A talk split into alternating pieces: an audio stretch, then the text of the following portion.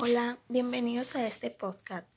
Yo soy Lucía Fernanda, eh, soy del Diplomado de Administración del Talento Humano a partir de la Mentefactura. En el tema de hoy les platicaré sobre el cambio de época, un nuevo inicio. Llegó el momento de transformar nuestro estilo de liderazgo. Bien, para muchas empresas, el fenómeno COVID-19 ha significado una disrupción eh, en la forma en que trabajan y se relacionan sus clientes, proveedores y colaboradores. De igual forma, la emergencia sanitaria impacta en la manera que gestionamos y dirigimos el talento dentro y fuera de las organizaciones.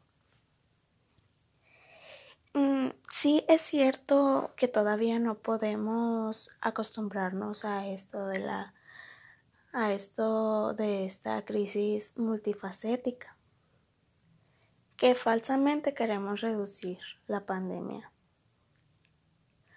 Algunos han iniciado especulaciones sobre cuáles serán las nuevas habilidades, directivas de las organizaciones que requieran una vez en el mundo sobrepase la crisis.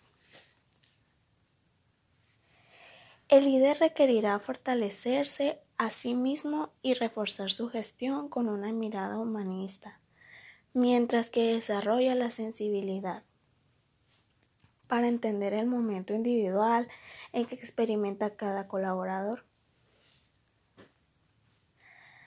Ahora bien, una buena parte de los colaboradores experimentarán sensaciones de soledad, como tensión, inquietud y un desgaste prolongado. Es natural esperar que se, que se encaminen hacia estados de ansiedad, tristeza, hasta inclusive de angustia. Un panorama transitará el líder durante la pandemia indefinida.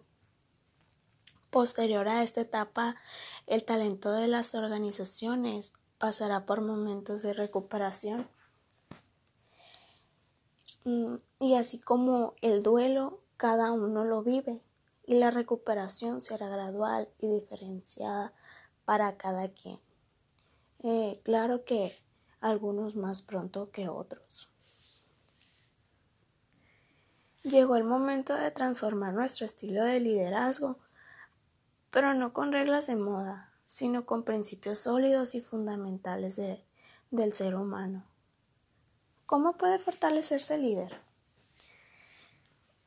Una de ellas creo que sería escribir, porque escribir cotidianamente las experiencias y emociones del día. La escritura es un gran medio para reflexionar y ordenar las ideas. Mm, otra de ellas sería atreverse a servirle a alguien.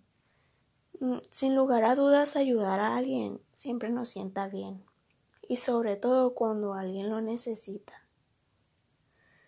Eh, otra sería escuchar, escuchar con compromiso y mostrar al otro cotidianamente que realmente importa lo que te dice. Eh, siempre es muy, importante saber escuchar. Les agradezco por llegar al final de este podcast. Mm, esto fue todo. Muchas gracias.